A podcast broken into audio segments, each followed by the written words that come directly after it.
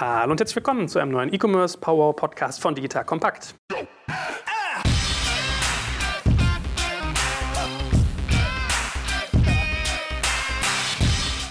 Mein Name ist Jörg Schmarek und wie immer in kompetenter Begleitung vom guten Dominik Domik. Hallo Dominik. Hallo. So, und heute riesige Runde. Nochmal zur Einführung, wer die Powerhouse bisher verpasst hat. Das darf man eigentlich nicht, aber wenn doch, erkläre ich es gerne. Powerhouse ist eigentlich so ein Indianertreffen, ein Häuptlingstreffen. Das heißt, wir sagen immer, wir wollen die Häuptlinge in Sachen E-Commerce zusammenbringen. Und E-Commerce heißt bei uns natürlich Handel, sowohl stationär als auch online, beide Welten verstehen. So, und wir klinieren immer unterschiedliche Branchen durch. Das heißt, wir versuchen immer ein Vertical nach dem anderen zu verstehen. Wir hatten ja schon ganz spannende Sachen im Bereich Elektro oder Fashion und heute wird es Beauty. So, da haben wir ein super spannendes Setup hier auf dem schönen Handelskongress in einem wunderbaren Hotelzimmer des Maritims. Ich kann es vielen Leuten empfehlen. Not, naja, es ist eigentlich ganz nett, immer ein bisschen überkommen. Wir bedanken uns trotzdem für die Gastfreundschaft. Und ich würde mal sagen, wir fangen mal rechts mit einer kleinen Vorstellungsrunde an. Ganz spannend für mich, das kenne ich noch gar nicht, diese Welt. Mit Ladies First. Sehr charmant, vielen Dank. Mein Name ist Ann-Kathrin Götze und ich arbeite als sogenannte Content Creatorin bei Instagram und YouTube. Das sind meine Schwerpunkte. Und außerdem der Schwerpunkt, den ich dabei setze, ist Beauty und Fashion. Ja, an dir kommt man quasi gar nicht vorbei. Wenn ich durch die Friedrichstraße laufe, sieht man zum Beispiel dein Gesicht bei Hunkemüller, wenn ich mich nicht täusche. Ne? Also, Das stimmt. du bist hier mit den besten Marken verquickt. Und dann machen wir rechts doch gleich weiter. Ja, mein Name ist Steffen Christ. Erstmal schön, dass ich da sein darf heute. Bin CEO von Flaconi, bisschen erkältet, deswegen habe ich so eine schöne tiefe Stimme. Richtig sexy. Ähm, richtig sexy, genau. Und mache im echten Leben bei uns Product and Technology, also die ganze Tech-Seite und Operations, alles, was in irgendeiner Form mit Waren verschicken, bekommen zu tun hat und dann am Ende auch noch den Kundenservice. Gut, und zu unserer Linken. Ja, mein Name ist Dirk Löwen, ich komme von L'Oreal. Ich verantworte bei L'Oreal den gesamten E-Commerce-Bereich. Das heißt, zum Beispiel Steffen ist einer meiner Kunden. Wir machen über unsere unterschiedlichen Firmen, die wir haben, wir sind aufgestellt in allen, die wir, also in allen Bereichen der Kosmetik eigentlich, machen wir letztendlich unsere Geschäfte mit den großen Handelspartnern. Und dieses E-Commerce-Geschäft verantworte ich. Gut, ich kann dem geneigten Hörer, der den olfaktorischen Kanal hier nicht hat, mal sagen, es riecht gut in dem Raum, ja, wenn hier L'Oreal, Influencer und Flaconi dabei sind. Aber gar nicht so schlimm, wie ich dachte, so intensiv wie in so einer Douglas-Parfümerie. Ist das eigentlich so, wenn man bei Flaconi arbeitet, dass man in so einen Raum reinkommt und schon die Nase kaputt ist? Hältst du das noch aus, Parfüm? Merkt man gar nicht mehr? Das ist, also Dirk ist auch ab und zu bei uns, ich glaube, es ist noch nicht so schlimm bei uns. Was tatsächlich ist, es ist quasi omnipräsent. Man kann überall mal was ausprobieren und gut riechen, wenn man will. Aber ich finde es nicht so schlimm, dass es überhand nimmt. Nee. Gut, Körperduft strenger ist also bei Flaconi verboten. Passende Überleitung, hä, Dominik? Der Körperduft, ja, vielen Dank. Nein, stell auch du dich noch mal ganz kurz vor. Ich habe jetzt natürlich dich als letztes mir ausgespart, weil du bist ja quasi Co-Moderator. Ja, Dominik Dominik, Geschäftsführer bei Payback. Wir machen das seit wie viel Viel zu lange schon. Versionen zusammen? Genau. Für uns ist immer interessant, Blick auf den Markt, Blick in bestimmte Segmente, E-Commerce-Segmente, was passiert, wie sind die Daten dazu, wie sind die Strategien, wie sind die Player. Und das machen wir heute mit Beauty und Drogerie. Genau, und da möchte ich mit dir gerne reinstarten, dass du mir mal so ein bisschen äh, Zahlenmaterial gibst, weil ihr seid ja wirklich so die Datenprofis schlechthin. Also ihr habt ja ganz, ganz viele Shops. Ich habe mich mal belehren lassen, allein 30 äh, sind bei euch so beauty-orientiert. Also Flaconi habe ich gelernt, ist bei euch irgendwie mit dem Programm DM, Ebay, Glossybox, Kiko, Bodyshop, Yves Rocher. Also wenn ich nett zu dir bin, kann ich meine Frau die nächsten fünf Weihnachten, glaube ich, durch dich gut versorgen lassen. Aber mich interessieren natürlich die Zahlen. Was, was ist denn so, was beobachtest du denn? Fangen wir mal so ganz ersten Marktüberblick an. Welche Zahlen siehst du so im Beauty-Markt in eurem Data Warehouse? Na, ich meine, wenn wir von oben reinfliegen, wir haben 31 Millionen Kunden aktiv in Deutschland, die bei stationären Geschäften, wo uns wahrscheinlich jeder kennt, und im Online-Bereich bei mehreren hundert einkaufen. 15, 16 Prozent sowas sind online bei uns. Das ist ein bisschen mehr als fast das Doppelte, ehrlich gesagt, des üblichen E-Commerce-Marktes in Deutschland. Und da sehen wir dann natürlich deren Verhalten. Was tun die, was machen die, was machen die bei den von dir eben aufgezählten Händlern und wie verhält sich das vor allen Dingen im Verhältnis zu anderen Segmenten? Und ich sag mal, wo steht denn Beauty bei euch? Wenn du jetzt mal sagst, wie viel Prozent eurer Payback-Umsätze sind Beauty-orientiert? Wie wächst das? Also wir sind knapp unter 10 Prozent mit Beauty. Das ist ein eher kleinerer Bereich, der aber auf der anderen Seite das größte Wachstum hat. Also der Wachstum bei uns in den letzten drei Jahren Kelga 50 Prozent pro Jahr im Durchschnitt. Das Erklär ist mir den geneigten Hörer, was Kager ist. das durchschnittliche Wachstum der über die letzten drei Jahre. Das heißt, es ist zusammen mit Fashion der am schnellst wachsendste E-Commerce-Bereich über diese Stores hinweg, die wir sehen. Das zeigt sich nicht nur bei uns, sondern das sehen wir eben auch in dem Amazon-Report, den wir zusammen machen, wo wir eben auch sehen, äh, E-Commerce-Report Deutschland, wo wir genau diese Werte auch sehen. Das sehen wir im Markt, das sehen wir bei den Playern. Also es ist wirklich relevante Größe schon, aber vor allen Dingen ein absolut überproportionales Wachstum. Genau, das ist eine schöne Brücke. Ich kann ja in der Tat mal ein paar Zahlen aus unserem E-Commerce German Report vorlesen. Da betrachten wir Amazon vor allem sehr intensiv. Und bei Amazon ist es so, da macht man knapp eine Milliarde Euro Umsatz mit Beauty und Drogerie. Also ich glaube, den Hinweis muss man machen, Beauty und Drogerie. Und 8,5 Prozent aller Amazon-Umsätze passieren damit in diesem Segment. So, durchschnittlicher Preispunkt 21,75 Euro und 60 Prozent davon über den Marktplatz. Also da kriegt man schon mal ein Gefühl, wie da die Verteilung ist. Also es ist bisher, die großen Marken, glaube ich, sind, es sind eher kleinere Händler, die auf dem Marktplatz arbeiten. Und wenn man sich mal anguckt, was wir da so in den sichtbarsten Marken haben, sehe ich viel Cremes, viel Kleinteiliges im Segment Beauty und bei Drogerie ganz viel, witzigerweise eher, was ich so in Richtung Hardware fast einordnen würde. Philips, Oral-B, Braun, Remington, also Zahnbürsten, Rasierer und Co. So, ich glaube, damit müssen wir als erstes eigentlich mal anfangen, dass wir mal den Markt, also dass wir mal verstehen, was meinen wir eigentlich, wenn wir von Beauty reden. Weil der gute Dirk, ja, L'Oreal Dirk, nenne ich dich jetzt noch liebevoll, sagt ja auch schon, ja, was, was meint ihr eigentlich, wenn ihr Beauty sagt? Was meinst du denn, wenn du Beauty siehst? Oder mit welcher Erwartungshaltung bist du rangegangen, als ich sagte, wir würden gerne über Beauty reden? Jetzt kommt ein kleiner Werbespot. Aufgepasst! Wusstest du, dass HR-Teams heutzutage mit mehr Aufgaben denn je konfrontiert sind? In der aktuellen Studie HR Trends, die Zukunft der Personalarbeit 2024 von Sage, wurden HR-Teams aus sieben verschiedenen Ländern und über 20 Branchen befragt, um top aktuelle Insights in der Entwicklung des Personalwesens zu geben. Sage entwickelt HR-Tools und Software für dein Unternehmen, um Lohnabrechnungen, Personalmanagement, Buchhaltung und mehr zu vereinfachen. So, und die Studie von Sage zeigt unter anderem, dass ganze 91% der HR-Teams angeben, dass ihre Arbeit Arbeitsbelastung im letzten Jahr zugenommen hat, aber gleichzeitig glauben 79 Prozent der Befragten, dass Automatisierung ihre Prozesse zukünftig verbessern und Zeit sparen kann. Ebenfalls spielt auch KI eine große Rolle. Derzeit nutzen etwa ein Drittel bereits Chatbots wie ChatGPT in ihren Prozessen und circa drei Viertel der PersonalleiterInnen sind sich bereits sicher, dass KI die Arbeitsweise im HR revolutionieren wird. Du merkst, die Studie ist vollgepackt mit Statistiken, überraschenden Erkenntnissen und Tipps für HR-Führungskräfte, die vorankommen wollen und zeigt eine Momentaufnahme der sich stetig wandelnden Rolle von HR heute. Am besten schaust du dir die Studie HR-Trends, die Zukunft der Personalarbeit 2024 selbst an. Unter digitalkompakt.de slash Sage, S-A-G-E, kannst du sie dir komplett kostenlos herunterladen. Und wie immer findest du alle Infos auch auf unserer Sponsorenseite unter digitalkompakt.de slash Sponsoren. Werbung Ende. Also grundsätzlich, der Beauty-Markt umfasst alle Kanäle. Ja, das fängt an in den Drogeriemärkten, das geht weiter über Kauf- und Warenhäuser, über Selektivbereiche, sprich Parfümerien oder auch Apotheken oder auch das Friseurgeschäft. Das alles zusammen ist Beauty. Aber jeder Kanal für sich hat natürlich seine Eigenarten. Jedes Segment hat auch seine Eigenarten und vor allen Dingen, wir sprechen ja heute über E-Commerce, es gibt ganz andere Businessmodelle dahinter. Ja? Es ist ein Riesenunterschied, ob ich ein Produkt, was einen Verkaufspreis von 3 Euro hat, versuche zu verschicken oder eins von 40 Euro. Und dementsprechend sind auch die Anteiligkeiten und Wachstumsraten natürlich in den unterschiedlichen Kanälen auch, auch unterschiedlich. So. Und ich habe lange in dem Bereich der Selektivmarken gearbeitet. Heute bin ich verantwortlich für alles. Und wir sehen ganz klar, dass die Selektivmarken prädestiniert sind fürs E-Commerce und dass da auch heute eine hohe Anteiligkeit ist, die also schon in einem guten zweistelligen Bereich liegt. Was genau meinst du mit Selektivmarken, dass wir es noch einmal sauber herausarbeiten? Na, Selektivmarken ist eigentlich all das, was man so in Parfümerien kaufen kann. Also alles, was bei Douglas, bei Flaconi, bei Müller, in den Kauf- und Warenhäusern oder auch bei Privatparfümerien da sind. Mhm. So, wie sieht man das bei Flaconi? Was, wie betrachtet ihr den Markt? Wie portioniert ihr euch den? Also erstmal betrachten wir den Markt genauso in dem Sinne. Und wir sehen halt auch eine Portionierung, wenn du willst. Hier stehen jetzt 15 Milliarden, wir rechnen manchmal mit 16. Erstmal 10 Milliarden davon ist eigentlich so ein Massendruckeriemarkt. Das ist wahrscheinlich bei euch von den Zahlen ähnlich. Da ist dann sind erstmal sehr viele kleine Preispunkte drin, was man halt in der Drogerie so hat. Der reine selektive Beauty ist, glaube ich, drei Milliarden davon. Und dann hast du noch Haircare, die dazukommen und Parapharmazie oder Apothekenprodukte.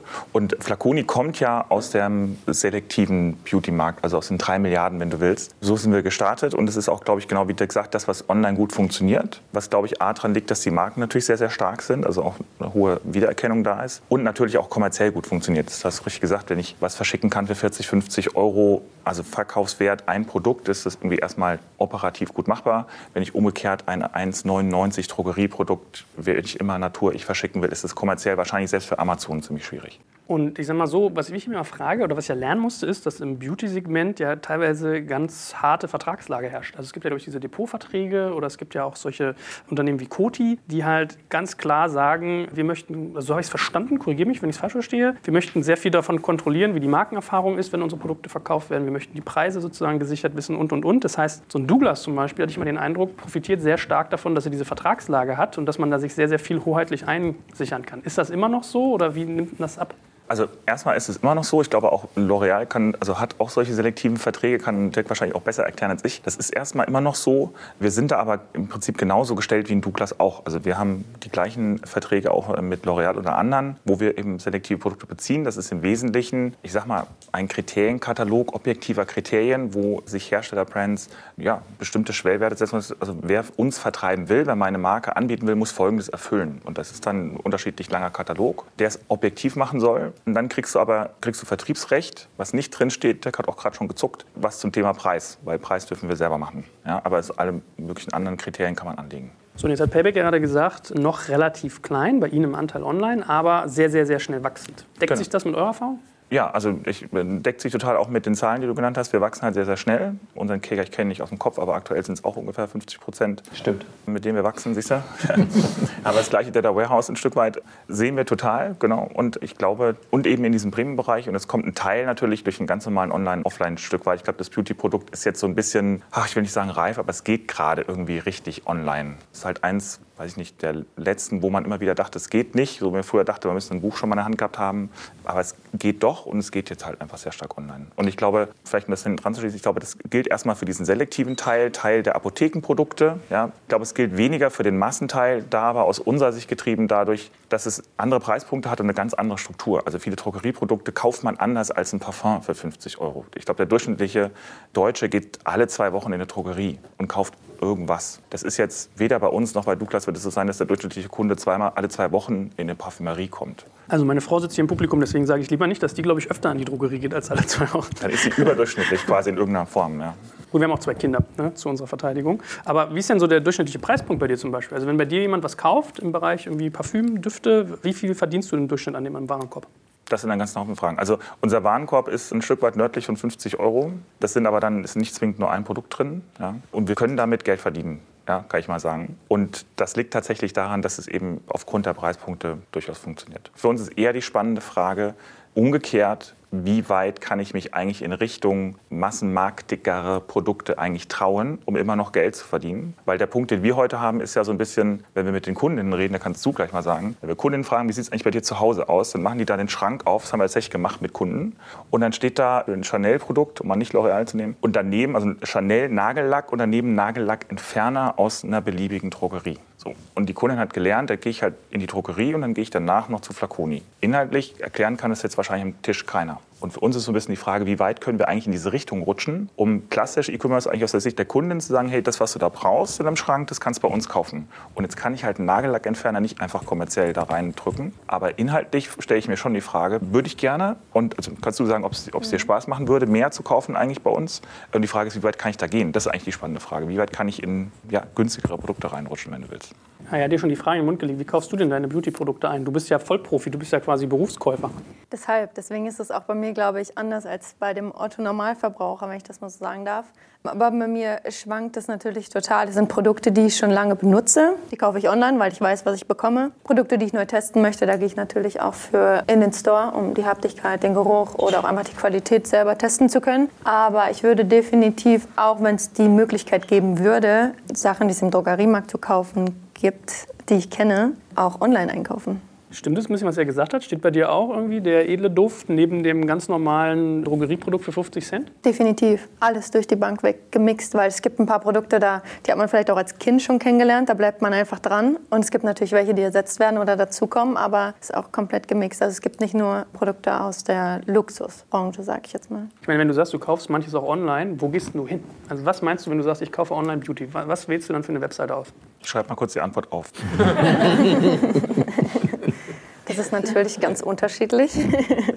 Sephora, Douglas aber auch. Flaconi, kommt drauf an. Es kommt auch immer drauf an, es gibt natürlich auch immer so Codes, die man googeln kann und dann guckt man, wo vielleicht das bessere Angebot ist und das bekomme ich halt auch viel von meiner Community quasi mit, die dann sagen, hey, ich habe aber geschaut, das gibt es da und da zu einem anderen Preis und die haben gerade einen besseren Code und dann wird es halt da gekauft. Also ich glaube, es geht dann eher nach den Preisen, dass die Leute, die machen sich dann auch die Arbeit und schauen und recherchieren, wo es halt den besseren Preis gibt. Aber sowas wie Amazon oder Zalando Beauty für bei dir jetzt zum Beispiel nicht. Nimmst du die noch nicht wahr im Bereich Beauty oder kaufst du da auch und hast du nur vergessen jetzt? Nee, kaufe ich nicht, gar nicht. Woran liegt das? Bei Amazon habe ich schlechte Erfahrungen gemacht mit einem Produkt, was quasi gefälscht war. Mhm. war aus der Haarpflege und da habe ich persönlich eine schlechte Erfahrung gemacht und würde ich halt nicht nochmal kaufen. Und ja, Zalando sehe ich im Beauty-Bereich noch nicht so stark. Die Stifte hier, ja, Persönlich. die Stifte auf dem Papier schreiben kräftig mit, finde ich echt lustig. Wie seht ihr das bei Flaconi? Weil ich finde ja sowas wie Zalando und Co. interessant, weil die dieses ganze Beauty-Geschäft komplett auf den Kopf drehen. Also es geht gar nicht mehr darum, man ist eine Beauty- Beauty-Plattform und verkauft Beauty-Produkte, sondern ich habe Leute, die kaufen bei mir Schuhe und ich versuche quasi deren Warenkorb noch größer zu machen, indem ich Sachen drauflege. Also ich habe da auch mit Christoph Werner darüber geredet von DM, dass ich sagte, da kommt Konkurrenz auf dich zu, die nimmst du gar nicht wahr, weil das sind gar keine Beauty-Händler, sondern das sind Leute, die eigentlich Frequenzfüllung machen in ihren Bestellungen.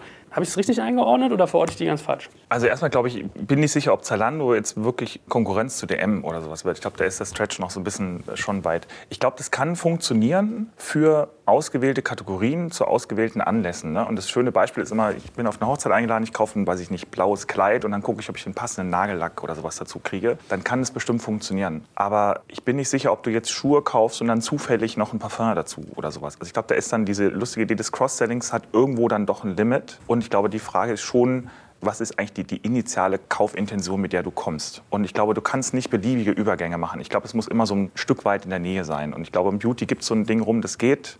Accessoires in irgendeiner Form oder sowas. Aber ich bin nicht sicher, auch umgekehrt. Also wir haben jetzt noch nicht drüber nachgedacht, ob wir jetzt Schuhe ins Sortiment nehmen sollten. Das wäre bei Weiß euch auch ein bisschen exotisch, glaube ich. Ne? Ja, wäre es, aber umgekehrt ist jetzt irgendwie, auch für Zalando sind bestimmte Beauty-Produkte ein Stück weit. Ich finde es auch bei. Zalando irgendwie vom Gefühl her komisch. Aber wenn ich dann Revolve oder ASOS sehe als Online-Shops, die ja auch eigentlich in der Klamottenindustrie unterwegs sind, und da kaufe ich aber auch manchmal Beauty-Produkte ein, aber nur weil da halt neue Marken sind, die ich noch nicht kenne und mir denke, okay, kann ich mal testen. Das sind dann halt eher amerikanische oder ausländische Marken. Das, glaube ich, kann auch funktionieren. Also die Frage ist eher, bei dir zum Beispiel, wo willst, also willst du da stehen mit deinen Produkten oder sagst du eigentlich, boah, fühle ich mich nicht so wohl in dem Umfeld von Schuhen und, und Hosen und im Zweifel bei Amazon, weiß ich auch nicht, Rasierern äh, und Rasenmähern oder sowas? Also ich glaube, man muss ein bisschen differenzieren. Wir haben bei L'Oreal haben wir ein riesen Markenportfolio. Wir haben, wie gesagt, Selektivmarken, wir haben Massmarken, wir haben Apothekenmarken und auch Friseurmarken.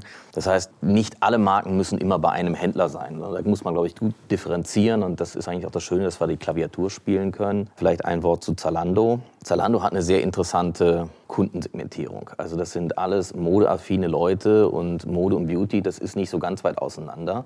Das heißt, äh, die Zielgruppe, die da Schuhe und Fashion kauft, die kauft in der Regel auch Beauty-Produkte. Und das sind auch in der Regel ja auch eher die etwas höherpreisig kaufen. Von daher gibt es, glaube ich, schon Potenzial für Zalando, auch in Beauty was zu machen. Die Frage ist natürlich, wie, wie, wie wollen sie es anstellen? Und ich gebe dir vollkommen recht. Ich meine, sie werden nur erfolgreich sein, wenn sie ein sehr interessantes Markenportfolio haben.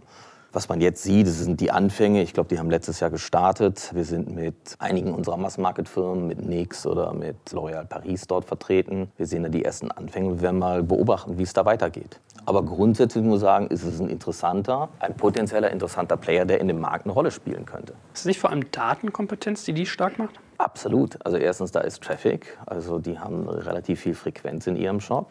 Und sie sind halt auch sehr offen, was das Thema Datasharing angeht. Und ich meine, wenn man das sich von Industrieseite heute anschaut, ich meine, wir sind daran interessiert, letztendlich mehr über den Konsumenten zu erfahren und ein Händler, der offen ist, die Daten mit uns zu teilen, uns da ein bisschen mit reinschauen zu lassen, dass wir auch wirklich viel zielgerichteter unsere Werbung schalten können oder auch unsere Aktivitäten machen können. Das ist äh, herzlich willkommen von unserer Seite. Du nix, Dominik. Damit verdient ihr ja quasi auch ein bisschen euer Geld, oder? Ja, ich meine, ich, ich war noch auf dem Punkt davor, das war ein lustiger Spruch mit der lustigen Idee des Cross-Sellings, hattest du vorhin gesagt. Ich finde, es gibt ja noch so eine lustige Idee, die E-Commercer irgendwo alle im Markt haben. Und eine Zeit lang hat sich jeder versucht, damit zu überholen, die große Marktplatzstrategie auszurufen. Und jeder E-Commerce-Store fing an zu sagen, ich werde jetzt auch zum Marktplatz. Ich glaube, dass das, wir, wir haben das eben so in der Diskussion auch mehrfach angerissen, was dann passiert. Ne? Wenige können das, glaube ich, wirklich werden. Und bei den anderen führt es, und das haben wir zum Teil auch schon bei Partnern von uns auf der Plattform gesehen, da führt natürlich diese, dieser Differenzierungsverlust, den ich dann eingehe, in dem Moment, wo ich den Marktplatz sehr aufpuste, dazu, dass ich auf einmal komplett austauschbar wäre, dann eigentlich wieder problematisch. Also ich glaube, es vertragen nur wenige Plattformen wirklich eine undifferenzierte Breite. Und wenn alle die Strategie haben, undifferenzierte Breite anzubieten, dann machen sie sich alle gemein und dann gewinnt nachher der, der das am besten kann. Und das sind sie dann auch wieder ganz sicherlich nicht.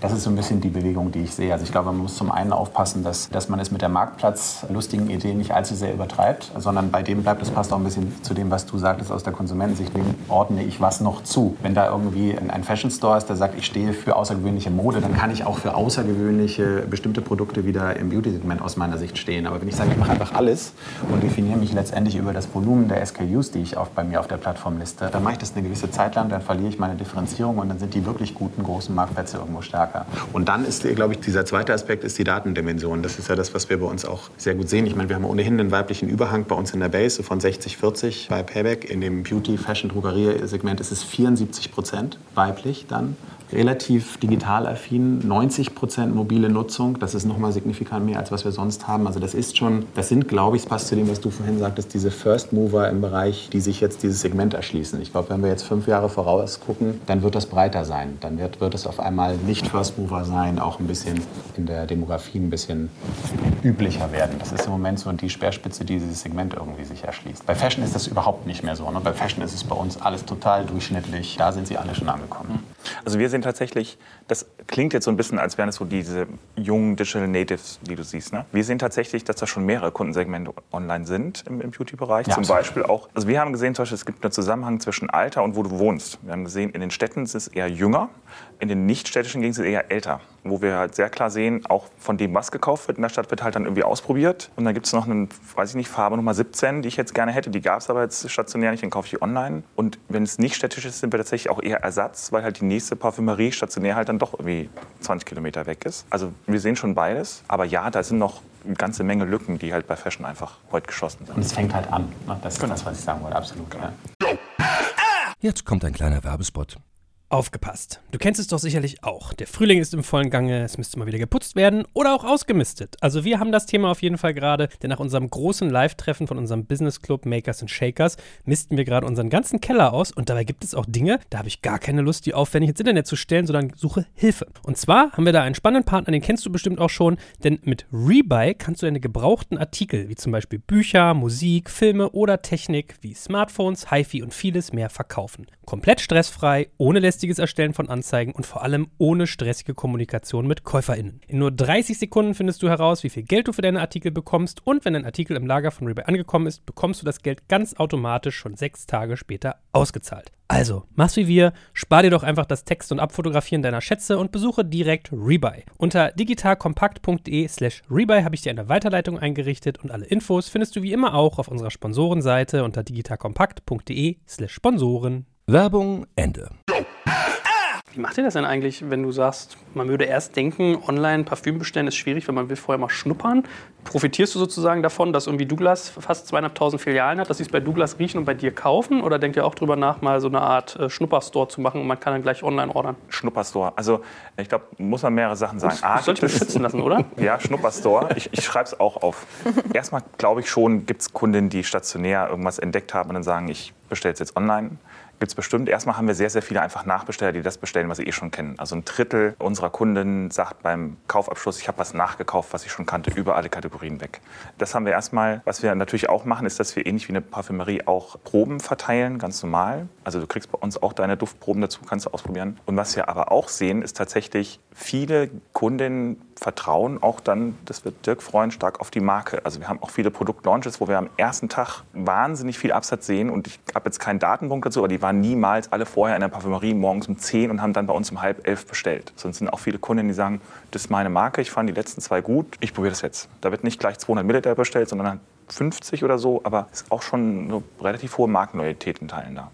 Gut, bevor ich Dirk mal gleich löcher zu seiner Vertriebsstrategie, ist ja Marke eine hervorragende Überleitung, um mal mit Ann-Kathrin ein bisschen tiefer einzutauchen. Du hast gesagt, du bist Content Creator. Genau. Ich sage mal Influencer, dachte ich, sagt man, aber ist es verpönt, Das Influencer? ist das das neue Wort, glaube Ja? ich. Mhm. Ah, okay. Jetzt haben mit Blogger angefangen, dann Influencer und jetzt Okay. Content Creator. Es gibt so eine Genese.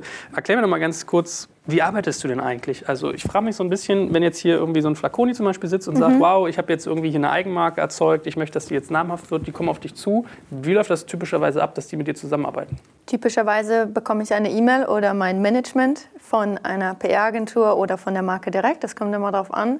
Und äh, da wird natürlich erstmal erläutert, worum es ungefähr geht. Dann kommt meistens ein NDA, den man unterschreiben muss, falls es ein neues Produkt ist. Dann wird erstmal geschaut, ob das ein Fit ist von meiner Seite, ob meine Insights auch zu den Leuten passen, die, die das Produkt kaufen sollen. Und wenn dann alles stimmt und der Fit gut ist und von allen Seiten das okay gegeben ist, dann wird natürlich über die Gage verhandelt und dann, dann geht es in die Content Creation. Okay, dann will ich immer ein paar Details verstehen. Wann sagst du denn, dass ein Duft für dich zum Beispiel passt? Nehmen wir jetzt mal Duft oder Kosmetik. Ja. Wonach entscheidest du, okay, die Marke passt, die Marke passt nicht? Für mich als leidenhaften Mann sieht Maybelline genauso aus wie L'Oreal, genauso wie irgendwas Vergleichbares. Wie entscheidest du das? Bei mir persönlich gibt es so zwei, drei Aspekte. Einmal natürlich Marken, die ich schon lange kenne und auch schätze, wie wahrscheinlich andere Kunden auch, wo man ein gutes, vertrautes Gefühl hat. Dann schaue ich aber auch noch ein bisschen im Background, wie ist es mit der Nachhaltigkeit oder werden Tierversuche gemacht, weil das ist gerade, was ich an Feedback bekomme, sehr stark, dass ich mich davon auch distanzieren möchte, weil ich keine Lust habe auf tausend Nachrichten bei mir auf dem Account. Warum bewirbst du ein Produkt, was Tierversuche unterstützt? Und ja, das sind eigentlich so die Sachen, wonach ich am meisten schaue. Und dann kommt halt darauf an, wie auch das Image des neuen Produktes ist oder des alten Produktes. Und das sind so die Sachen, die mir persönlich sehr wichtig sind. Und welches Image verkaufst du? Also wofür stehst du und deine Zielgruppe?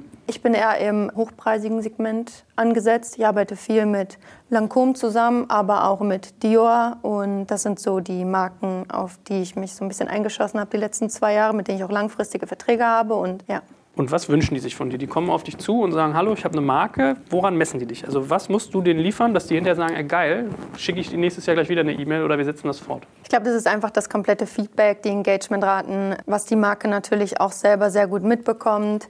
Wenn ich mit Swipe-Ups arbeite, ich muss dir natürlich immer meine Insights nach jeder Kooperation schicken. Und da sieht man natürlich ganz deutlich, ist das ein Markenfit oder ist es kein Markenfit. Und wenn es natürlich ein Markenfit ist und die überdurchschnittlich, ich überdurchschnittlich performe, dann wird auch in der Regel weitergearbeitet. Und selbst wenn es nicht so gut performt hat, sagt man, hey, es ist aber perfekter Fit für die Marke, weil man das gleiche Image pflegt und die gleichen Wertvorstellungen hat. Und da kommt es dann drauf an. Es ist wirklich, wirklich blamabel, aber ich kenne mich mit Instagram echt schlecht aus. Und vielleicht für den einen oder anderen Hörer, der das auch tut. Kannst du mal erklären, was so die Metriken sind? Also Swipe-Ups hast du gerade schon gesagt. Was, was, was produzierst du denn für Content, wenn du für eine Marke jetzt arbeitest? Das fängt an bei Tutorials, wo ich Produkte teste, vorstelle, mich mit denen schminke, wenn es um Make-up, Foundations, Mascara oder sowas in der Art geht. Es geht aber auch um Parfüms, wo ich einen Duft erkläre, was natürlich sehr schwierig ist, weil die Leute den Duft natürlich nicht riechen können. Und da sage ich dann auch immer proaktiv zu der Marke, hey, es wäre super, wenn ich einen Swipe-Up bekomme und sich meine Community über eine E-Mail eine gratis Duftprobe bestellen kann, weil da habe ich sehr gute Erfahrungen mitgemacht, dass dann besonders viele Leute den Duft nochmal testen. Obwohl sie einem schon sehr stark vertrauen, ist es bei einem Duft, glaube ich, immer noch so eine persönliche Sache.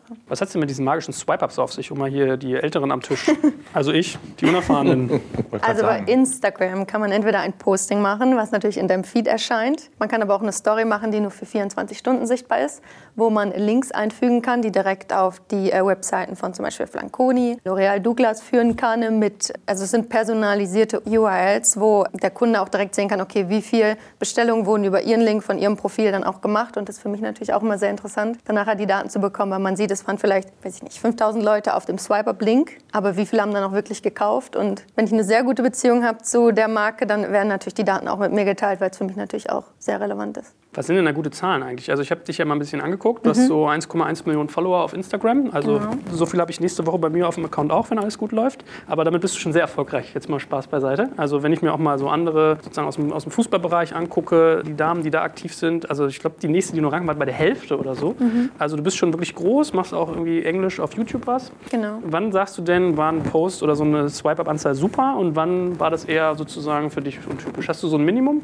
Es kommt doch darauf an, weil Instagram gerade den Algorithmus immer sehr drückt und sehr schwierig ist. Kommt auch darauf an, in welchem Land du bist und von wo du postest. Wenn du jetzt halt in New York bist, sind die Algorithmen noch mal viel stärker und es ist viel schwieriger, einen Post nach oben zu treiben. Von daher probiere ich immer, die Postings in Deutschland oder am besten sogar im Middle East, in Dubai zu machen, weil da kommt jeder Post super an. Deswegen kommt es immer wirklich drauf an und das versuche ich auch immer den Kunden zu erklären. Aber ich glaube, es geht vielen Kunden natürlich auch ums Engagement, weil sie natürlich auch dafür bezahlen. Aber es ist auch immer so eine Image-Sache und ein Echo, denke ich, was, okay, das sind jetzt die fünf Top-Influencer in Deutschland, die das gemacht haben. Und ich glaube, das ist dann auch so eine kleine Prestige-Sache, die vielleicht da mit herangewachsen ist. Und, ja. Okay, jetzt verstehe ich, warum ich immer so viele Fotos von den Damen aus Dubai sehe, wenn die sich irgendwie ablichten. Alles ja, klar. Ich glaube, da gibt es noch keinen Algorithmus. Ah, okay, verstanden. Darfst du was zu Preisen sagen? Also wie, wie lange wirst du denn typischerweise gebucht? Also ist so ein Projekt ein Monat lang, ein halbes Mhm. Jahr, ein Jahr? Was sind sozusagen die Buchungslängen und was kostet so ein Spaß, so ungefähr?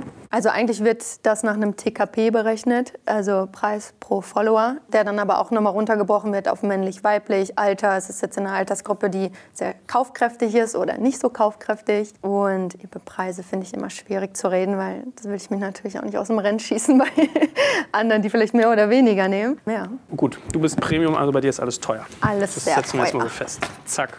So, Dirk, jetzt schießt du mal raus. Wie verkaufst du deine Marken? Also man kann ja mal ein bisschen Info auch zu euch geben. 22,5 Milliarden Euro Umsatz. Solche schönen Marken wie Garnier, Maybelline, NYX, Kiehl's, Biotherm, Lancôme. Meine Frau mag übrigens Biotherm, die sitzt in dem Publikum, wenn ich mich schon mal bei dir einschleimen darf. Das ist Wie- gut zu wissen, ja. Wie verkaufst du die? Worauf guckst du? Also kannst du auch mal hier solche, solche Aktivitäten wie die von Ann-Kathrin einordnen, von Flaconi, Also Plattform? grundsätzlich, äh, ich habe es eben mal gesagt, wir sind historisch eigentlich aufgeteilt so ein bisschen nach Kanälen. Also wir haben Marken, die verkaufen wir eigentlich eher im Massmarkt, sei es bei DM oder bei Rossmann oder bei Müller und wie sie alle heißen. Das sind so diese Marken, wie du gesagt hast, L'Oréal Paris, NYX, Maybelline und so weiter und so fort. Dann haben wir Marken, die wir im Selektivbereich haben. Das sind dann eher die Selektivmarken, wie wir sie nennen, Lancôme, Armani, Yves Saint Laurent, Biotherm und viele weitere mehr. Und dann haben wir Marken im Friseurbereich. Das ist ein Kerastase oder auch ein L'Oréal Professionnel oder aber auch Apothekenmarken Vichy oder La Roche-Posay.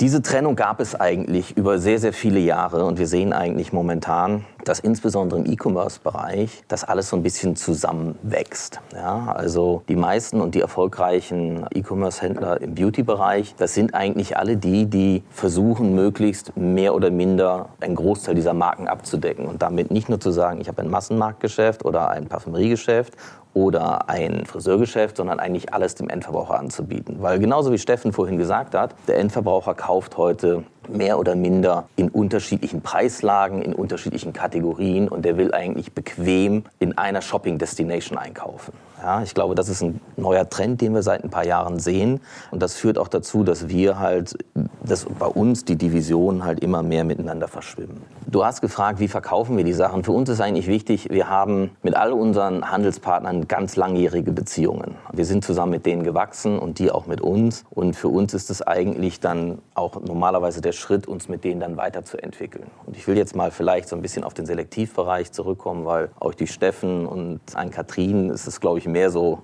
der Bereich, über den wir hier auch ein bisschen sprechen. Das Wichtige ist auch dort, und vorhin ist mal dieses Wort gefallen, Depotverträge. Ja, äh, es gibt für diese ganzen Selektivmarken Depotverträge, wo so ein bisschen geregelt ist, Rechte und Pflichten. Und äh, warum gibt es die? Das ist so ein bisschen zum Schutz der Marke und da steht ein Leistungskatalog dahinter, der erfüllt sein muss, damit ein Händler diese Marken bekommt. Wir haben ganz klar eine Voraussetzung, dass jeder Händler, der unsere Marken verkauft, ein stationäres Geschäft haben muss. So wie Flaconi, so wie Douglas, so wie alle anderen auch. Und wenn die dann den Wunsch haben, Aber er hat doch gar kein stationäres natürlich hat er Doch. Geschäfte, er hat vier, Sogar mehr als eins. ja, mit vier Geschäfte. Und wenn er dann den Wunsch hat, auch online unsere Produkte zu verkaufen, dann gibt es auch dort einen Zusatzvertrag, der genau regelt, wie das Ganze eigentlich läuft. Und für uns ist es einfach wichtig zu sagen, wir investieren riesige Beträge in den Aufbau unserer Marken und in die, das Image unserer Marken, dass dieses Image auch weiterhin transportiert wird. Und deswegen brauchen wir auch ein qualitatives Umfeld, wo das passiert. Und deswegen werden wir dann auch unsere Partner aussuchen, basiert es wirklich darauf, haben wir die Qualitätskriterien dort, sind unsere Marken dort gut aufgehoben und werden wir dort auch langfristig zusammenarbeiten können. Und deswegen, wir bekommen eigentlich jeden Tag irgendwelche Anfragen von irgendwelchen Leuten, die unsere Produkte irgendwo verkaufen wollen. Und da sind wir auch, ich will nicht sagen sehr restriktiv, aber wir gehen genau in die Prüfungsverfahren und schauen uns an, werden diese Kriterien erfüllt, ja oder nein, weil wir wollen auch jeden unserer Händler auch gleich, und wir müssen es übrigens auch, auch gleich behandeln in dieser Hinsicht. Was ist denn mit so Aktivitäten wie Ann-Kathrin sie eigentlich fährt? Hast du da auch schon mal, also garantiert Erfahrung gesammelt? Versuch mal den Hörer sowas erlebbar zu machen, ob sich das lohnt, wie das funktioniert. Heute gibt es sicherlich viele Wege, den Endverbraucher zu erreichen. Wir kommen aus einer Welt ganz klassisch früher TV und Print. Wir merken, dass gerade die jüngeren Zielgruppen da immer weniger unterwegs sind. Beste Beispiel sind meine Kinder. Die gucken alle kein Fernsehen mehr. Die kannst du damit überhaupt nicht erreichen. Also sind gerade YouTube und Instagram die neuen Kanäle, um gewisse Zielgruppen halt anzusprechen. Und ich glaube, dieser Trend wird sich auch die nächsten Jahre fortsetzen. Also von daher, wir haben da sehr positive Erfahrungen. Und jetzt sag mir, wo stehen deine Läden von Flaconi? Also wir haben erstmal haben wir einen hier sogar in Berlin, kann ich sehr empfehlen. Das ist unser Friseur für die Haarmarken zum Beispiel. Dann haben wir noch drei Parfümerien Okay. verteilt, genau, weil gibt Marken brauchst du drei Parfümerien. Nimmst die Frau mit zum Weihnachtseinkaufen. Er versteht, wie es läuft. Aber sag mal, das ganze Verhältnis von online zu offline, da will ich ja mit dir drauf abheben. Ist stationär noch ein zentraler Faktor bei Beauty? Weil, was ich jetzt mir immer so, wenn man sich die Analysen, die Reports sagen, durchliest zu dem Thema, gewinnt man immer den Eindruck, Preiskampf, Margenverfall, Verkehr in den Innenstädten nimmt ab, also Publikumsverkehr, dass das eigentlich alles eher eng wird. Also eigentlich müsste eine Tina Müller hier noch sitzen und mal sagen, wie sie das bei Douglas handhaben will. Die versuchen ja auch gerade Marktplatz zu werden. Ist das so? Also hast du sozusagen, ist eine stationäre Filiale jetzt eher ein Klotz am Bein oder auch eine Chance? Also aus unserer Perspektive, wir werden jetzt nicht Filialen deutschlandweit ausrollen. Also Tina, wenn du zuhörst, keine Gefahr weil wir uns eher als Onliner tatsächlich sehen. Wir haben heute die Filialen, die wir haben, da wir teilweise in dem Leistungskatalog Filialen haben müssen und auch dann in den Filialen wieder gewisse Sachen nachweisen müssen. Ich glaube auch nicht, dass wir jetzt diejenigen sein werden, die jetzt final noch die Innenstädte zum Veröden bringen. Ich glaube auch, es wird immer einen Kaufanlass geben, den du halt nun mal lokal abbildest, aus verschiedensten Gründen. Und ich bin tatsächlich in ganz vielen Kategorien super online und ich bin trotzdem noch ständig in irgendeinem Geschäft, weil es gar nicht anders geht. Ich glaube aber, dass es eben auch im Beauty-Bereich, genau wie in allen anderen Kategorien Sachen gibt, die du eigentlich online besser, effizienter, einfacher abbilden kannst, wo du bestimmte Sachen gerne online machst, weil es einfach ist, weil du vielleicht auch breiteres Sortiment hast. Also ich kenne keine stationäre Parfümerie, die 45.000 Artikel hinstellen kann. Und da hat es dann seine, beides seine Berechtigung. Ja, ich glaube, das, was wir sehen, du hast gesagt, es gibt so einen Trend, dass eben, ja, man sich daran gewöhnt. Es gibt bestimmte Sachen, die mache ich halt online. Und online differenziere ich halt eben auch nicht mehr in diesen klassischen Kanälen. Also ich kaufe jetzt irgendwie mein Haargel beim Friseur und dann was anderes in der Drogerie. Dann gehe ich noch in die Parfümerie und dann habe ich aber noch ein Hautproblem, dann gehe ich in die Apotheke auch noch vorbei. Ich glaube, das wird ein bisschen wegfallen. Die Kanäle werden alle bleiben. Und wenn du halt ein akutes Thema hast, dann gehst du halt stationär. Und wenn du halt dann deine Hautpflege zum 17. Mal nachkaufst, weil die super für dich funktioniert und die sie vielleicht schon lange hast, dann bestellst du es vielleicht online. Wie ist denn eigentlich das Thema Eigenmarken gelagert? Also ich habe ja von Dirk jetzt gelernt, it's all about brand. Also die investieren richtig Schmott da rein, dass so eine Marke entsteht. Dann investieren sie richtig viel Schmott, dass sie geschützt wird. Kann ich beides auch total nachvollziehen. Besteht für dich die Chance auch mit Eigenmarken zu arbeiten als Flaconi und da sozusagen relevant Umsatz zu machen? Oder ist es einfach sehr, sehr hart, in diesem Markt der riesig vielen bekannten Marken eigentlich zu bestehen? Beides ja. Also ich glaube, da besteht eine Chance, ist aber auch sehr, sehr hart. Und Dirk lässt besser Marken bauen als wir. Also der hat schon mehr gebaut und der hat auch ein paar mehr erfolgreiche als wir, ja? muss man mal ganz klar sagen. Ein, ich glaube, äh, ein, zwei. Natürlich gibt es das. Ich glaube, man muss sich als Beauty-Retailer fragen, wie kann so eine Eigenmarke gelagert sein? Also können wir jetzt eine Eigenmarke bauen, die versucht, einen Lancôme irgendwie anzugreifen? Not sure. Ja? Gibt es irgendwelche einfacheren Produkte, wo das geht? Bestimmt. Wo es ganz klar geht, sehen wir gerade aktuell, sind Sachen wie Adventskalender. Ne? Das ist ein riesen, riesen Thema aktuell, ist auch ein super Trend. Natürlich haben wir sogar verschiedene Adventskalender mit Beauty-Produkten, haben wir eigene Flaconi-Kalender, die sich dann aus anderen Produkten zusammensetzen. Da funktioniert das super, weil am Ende selbst der größte Lancôme-Fan vielleicht jetzt nicht 24 Mal Lancôme auspacken will morgens, sondern dann hast du halt auch eine schöne Mischung, ist eine super Value Proposition. Natürlich wissen wir als Retailer A vielleicht ganz gut, was da reinpasst und B haben wir halt auch dann die Möglichkeit, ein bisschen breiter ins Sortiment zu fassen, selbst als Dirk, der ein super breites Sortiment hat. Und ich glaube, da funktioniert super. Könnt ihr beide nicht euch hinsetzen und sagen, ihr macht den Ann-Kathrin Götze-Duft zum Beispiel? Sie sitzt immer in Dubai, knallt hier die äh, Instagram-Geschichten raus? Können wir machen. Ich glaube, ganz alleine werden wir es nicht hinkriegen. Wir bräuchten dann wahrscheinlich noch einen Parfümeur, der es für uns macht. Aber grundsätzlich ja, können wir das machen. Also wir haben auch schon solche Kooperationssachen zum Beispiel gemacht. Kennt da wen. genau, wir würden dann Dirk noch dazu nehmen und müssen wir noch überlegen, was ihr zwei eigentlich macht dann. Ja. Er macht Daten und wir ich... sind in Dubai. Ah, ihr seid die mit Dubai, okay. Also wir machen leider keine Eigenmarken, tut mir leid. Ah, siehst du, klappt nicht mit Dirk. Noch nicht, vielleicht irgendwann. Aber vielleicht noch mal ein Thema. Wir haben über das ganze Thema E-Commerce gesprochen, in Beauty und dass es wirklich stark wachsend ist. Ich glaube, weil du hast eben Steffen mal gefragt, brauchen wir eigentlich noch stationäre Geschäfte? Der weitaus größte Teil wird in stationären Geschäften gekauft, heute noch. Ja? Und ich glaube, um euch ein bisschen Gefühl zu geben, die Penetration liegt im Massenmarkt im kleinen einstelligen Bereich, was E-Commerce angeht. Im Selektivbereich äh, liegt sie so ungefähr, so ganz genaue Marktzahlen gibt es auch nicht, aber irgendwo unter 20 Prozent. Also das bedeutet, 97 Prozent im Massenmarkt ist im stationären Geschäft, auch 80 Prozent im Selektivbereich. Also wir reden über eine neue Entwicklung. Das gibt es auch erst seit ein paar Jahren, dass da richtig Dynamik reingekommen ist. Und ich glaube, diese stationären Geschäfte haben eine ganz, ganz wesentliche Bedeutung. Ja? Der Konsument kann dort auf eine andere Art und Weise Produkte erleben, Einkaufserlebnisse verspüren, eine andere Beratung bekommen. Wir sind zusammen auch mit den E-Commerce-Partnern sind wir ja dabei, neue Technologien zu entwickeln, wie man auch Einkaufserlebnisse digital nachher abbilden kann. Weil das ist die nächste Stufe letztendlich, um auch langfristig die Anteiligkeiten dort noch zu verschieben. Jetzt kommt ein kleiner Werbespot. Aufgepasst! Wusstest du, dass HR-Teams heutzutage mit mehr Aufgaben denn je konfrontiert sind? In der aktuellen Studie HR Trends, die Zukunft der Personalarbeit 2024 von Sage, wurden HR-Teams aus sieben verschiedenen Ländern und über 20 Branchen befragt, um top aktuelle Insights in der Entwicklung des Personalwesens zu geben. Sage entwickelt HR-Tools und Software für dein Unternehmen, um Lohnabrechnungen, Personalmanagement, Buchhaltung und mehr zu vereinfachen. So, und die Studie von Sage zeigt unter anderem, dass ganze 91% der HR-Teams angeben, dass ihre Arbeit Arbeitsbelastung im letzten Jahr zugenommen hat, aber gleichzeitig glauben 79 Prozent der Befragten, dass Automatisierung ihre Prozesse zukünftig verbessern und Zeit sparen kann. Ebenfalls spielt auch KI eine große Rolle. Derzeit nutzen etwa ein Drittel bereits Chatbots wie ChatGPT in ihren Prozessen und circa drei Viertel der PersonalleiterInnen sind sich bereits sicher, dass KI die Arbeitsweise im HR revolutionieren wird. Du merkst, die Studie ist vollgepackt mit Statistiken, überraschenden Erkenntnissen und Tipps für HR-Führungskräfte, die vorankommen wollen und zeigt eine Momentaufnahme der sich stetig wandelnden Rolle von HR heute. Am besten schaust du dir die Studie HR-Trends, die Zukunft der Personalarbeit 2024 selbst an. Unter digitalkompakt.de slash Sage, S-A-G-E, kannst du sie dir komplett kostenlos herunterladen. Und wie immer findest du alle Infos auch auf unserer Sponsorenseite unter digitalkompakt.de slash Sponsoren. Werbung Ende.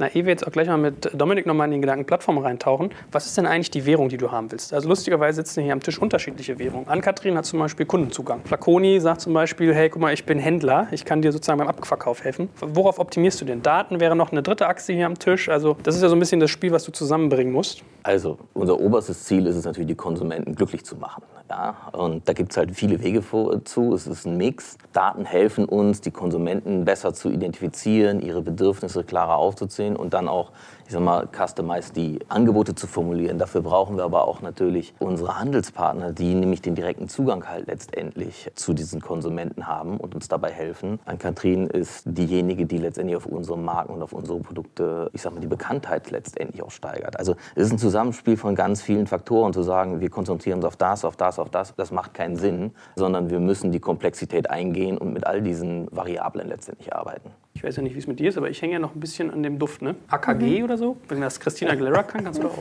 Denkst du über sowas nach? Machst du eigene Marken? Da denke ich im Moment nicht drüber nach. Ich finde auch, dass ich finde, es gibt sehr viele neue Marken, die ich auch toll finde, wenn man da, keine Ahnung, Kylie Cosmetics denkt oder Huda Beauty oder auch von Jessica Alba Honest Beauty. Also ich finde, es gibt viele tolle Marken und es gibt auch sehr viele Influencer oder Content Creator, die jetzt eigene Marken entworfen haben und ich weiß nicht, ob ich, also ich glaube, der Markt kann nie voll genug sein, aber ich glaube, es muss dann wirklich was Innovatives und Neues sein, wo man sagt, hey, das gibt's noch nicht und ich sehe mich in dem Bereich und ich kann da wirklich auch eine Bereicherung liefern. Aber ich glaube, so die 400. Lidschattenpalette rauszuhauen ist vielleicht nicht so. aber wenn ich jetzt mir zum Beispiel deine Hunkemöller-Kooperation angucke, mhm. da ist doch die Reihe explizit noch dir benannt, oder? Genau, das war quasi eine Zusammenarbeit, wo ich dann meinen Input geben konnte, aber die Marke besteht ja schon, aber eine komplett eigene Marke zu kreieren im Beauty-Segment also Sub Derzeit nicht geplant. Also Subbrands, sage ich mal, ist interessant, dass du eine genau. große Marke hast. Und mit den, okay. Ja. Gut, verstanden. Herr Domek, zurück zu Ihnen. Wir haben ja vorhin eigentlich das Thema, das hast du ja sehr dankbar aufgemacht, Plattformen. Und ich habe das so hart abmoderiert. Aber es ist sehr wichtig, ja, hast da recht. Wen siehst du denn mit Plattformchancen im Beauty-Bereich?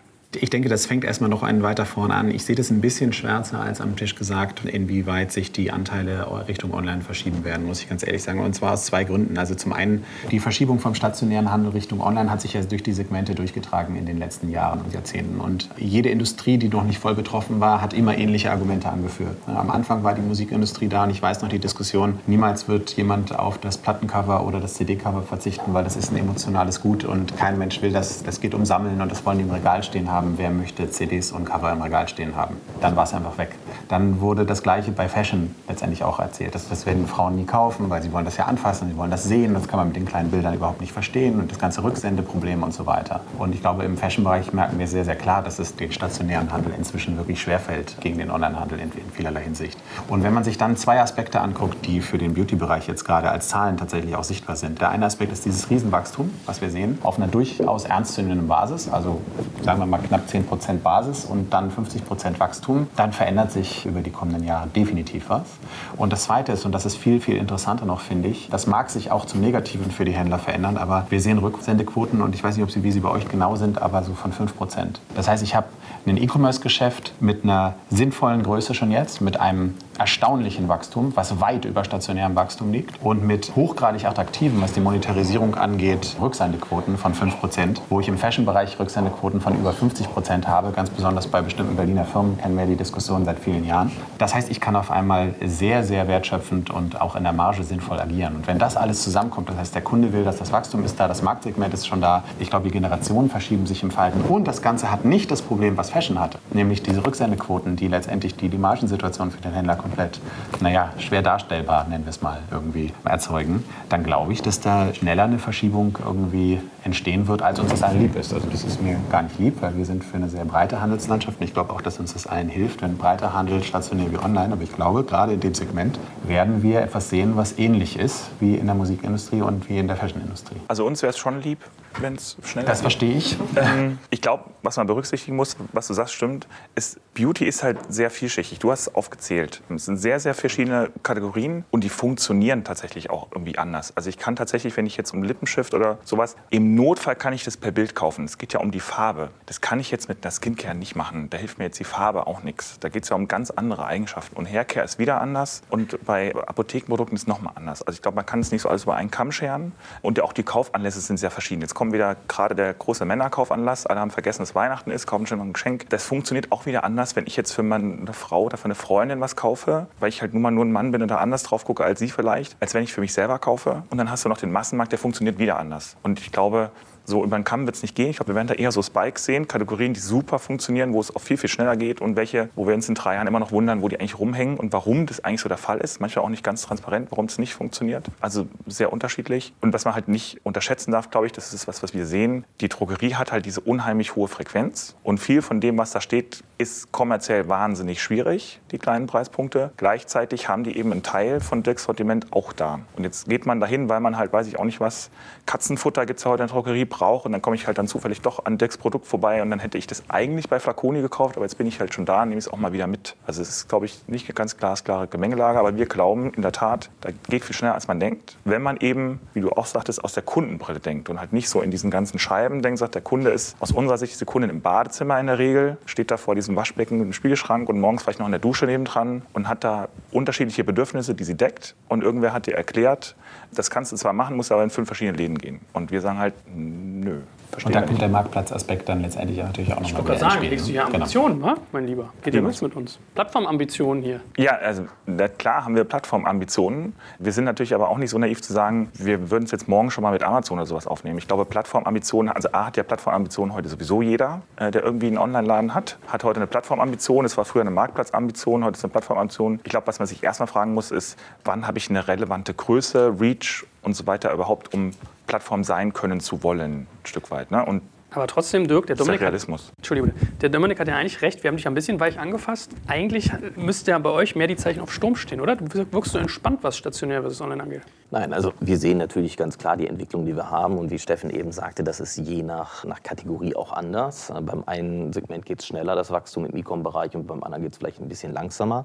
Und wir sehen auch, dass da irgendwann in den nächsten Jahren unterschiedliche Anteiligkeiten sein werden. Darauf stellen wir uns auch ein. Ich glaube, was ein wichtiges Thema ist, wir sehen auch draußen, dass schon immer mehr eine Konzentration stattfindet. Das heißt, wir sehen nicht, was in den vergangenen oder was früher war, starke Ausdehnung der stationären Geschäfte. Das passiert heute nicht mehr. Die Händler bauen letztendlich ihre Geschäfte um. Es werden weniger, die werden qualitativ besser. Ja, also da sieht man schon, dass es eine numerische Abnahme eigentlich ist. Das ist wiederum nach, von Kanal zu Kanal auch unterschiedlich für uns. Und wir machen es relativ einfach. Wir sagen, wo ist der Konsument? Wenn der eine Konsument, der für uns wichtig ist, im stationären Geschäft ist, dann müssen wir ihn dort abholen. Und wenn der andere, der nicht ins Geschäft geht, der digital unterwegs ist, dann müssen wir ihn dort abholen. Also es ist relativ einfach. Wir machen nicht die Kanalverschiebung, aber wir sind dort, wo der Konsument letztendlich ist. Sind auch wir und bieten unsere Marken auch an.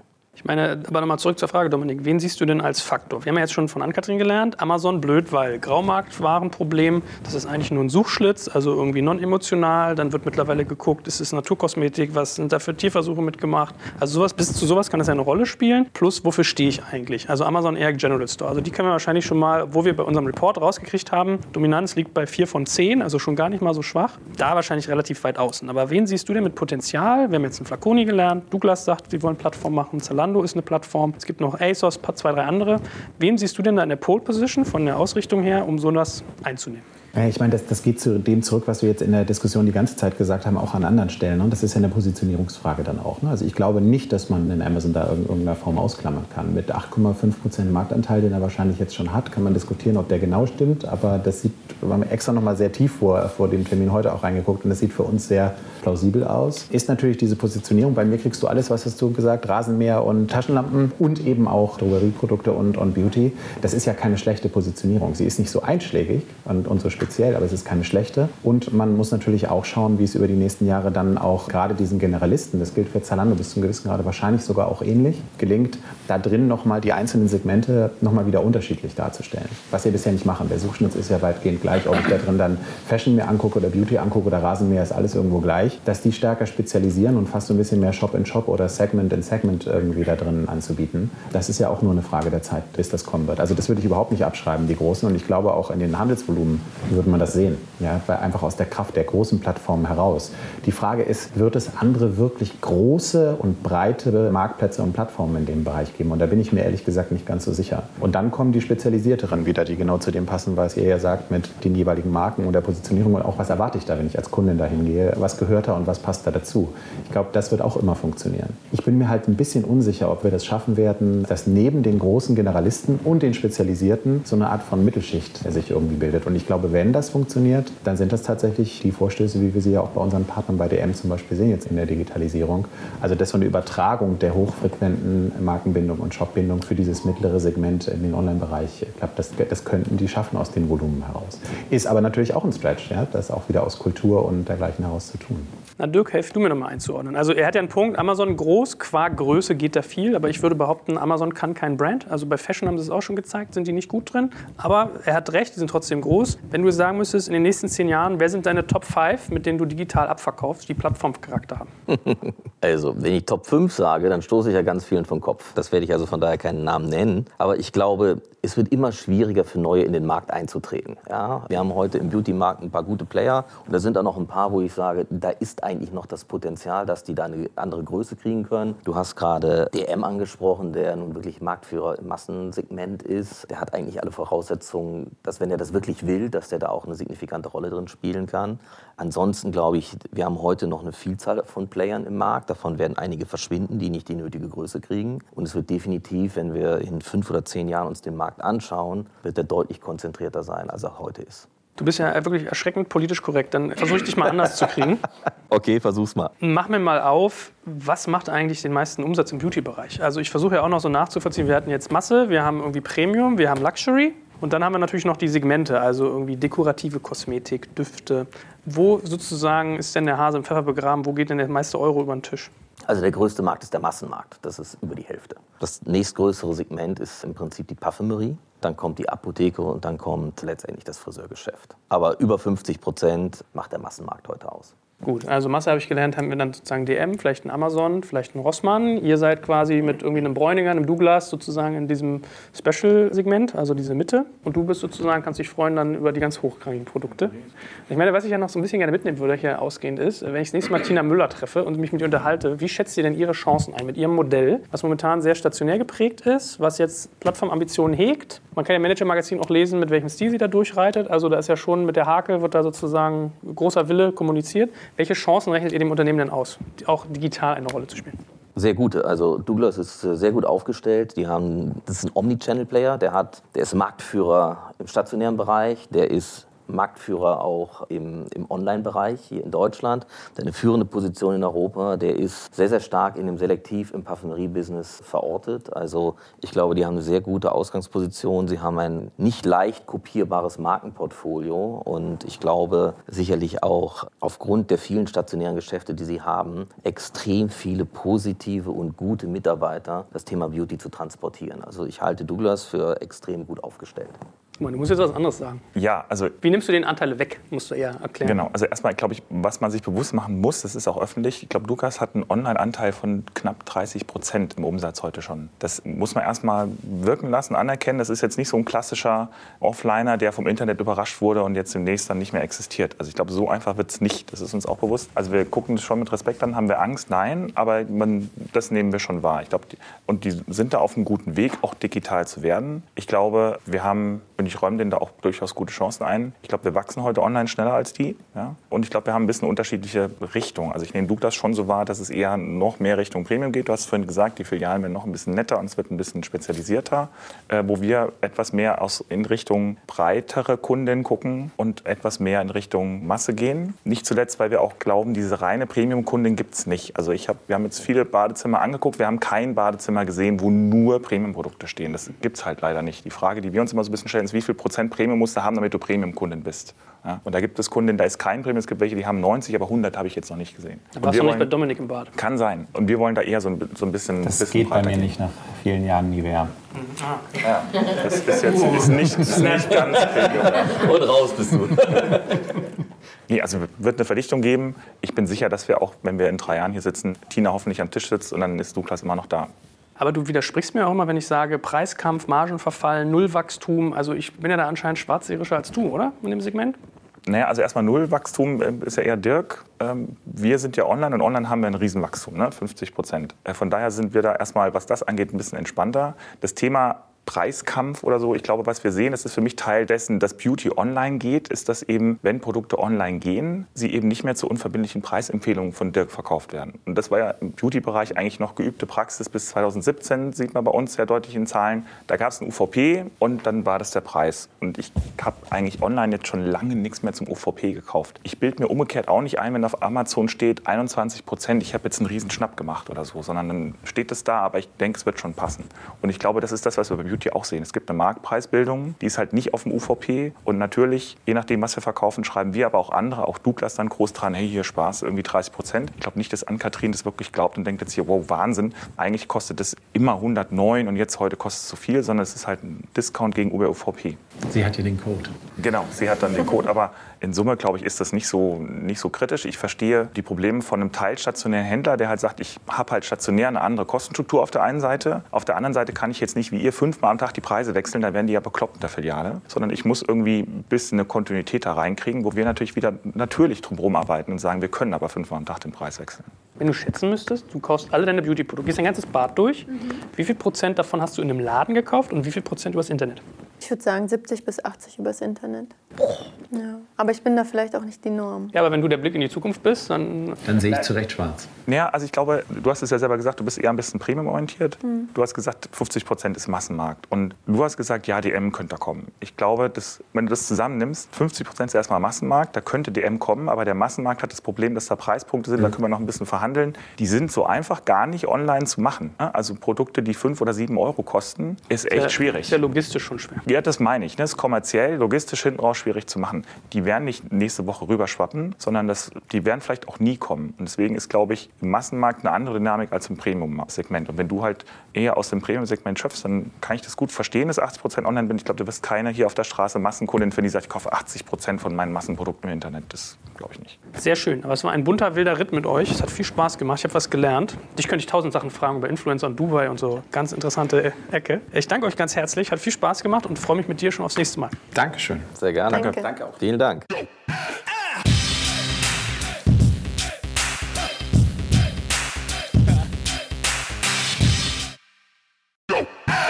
Jetzt kommt ein kleiner Werbespot. Aufgepasst! Wenn man so darüber nachdenkt, hängt die Leistung eines Unternehmens oft von der Qualität der sogenannten Digital Experience ab, die man KundInnen und Mitarbeitenden bietet. Wenn deine Apps, Websites oder andere Benutzererfahrungen zu verwirrend sind, werden deine KundInnen nicht lange bleiben und wahrscheinlich nichts von dir oder sogar von deinen Mitbewerbern kaufen. Und genauso ist das auch bei deinen Mitarbeitenden. Wenn sie zu frustriert oder überfordert von der Software sind, die sie nutzen sollen, leidet die Produktivität natürlich stark darunter. Und unser Partner Pendo ändert das. Mit Pendo bekommst du die All-in-One-Plattform für die Digital Experience, damit du deine NutzerInnen besser verstehen kannst und erkennst, wo es Schwierigkeiten gibt. Pendo kombiniert nämlich Produktanalysen, In-App-Anleitungen, Benutzerfeedback und Session-Replays, damit du die Softwareerlebnisse für alle KundInnen und Mitarbeitenden verbessern kannst. Über 10.000 Unternehmen nutzen Pendo jeden Tag, darunter einige der innovativsten Organisationen der Welt. Und wenn du also auch Pendo nutzen willst, schau doch einfach mal unter digitalkompakt.de slash Pendo, schreibt sich P-E-N-D-O, vorbei. Dort kannst du das Ganze einfach mal kostenfrei testen und wie immer findest du alle Infos auch auf unserer Sponsorenseite unter digitalkompakt.de slash Sponsoren. Pendo. Werbung Ende.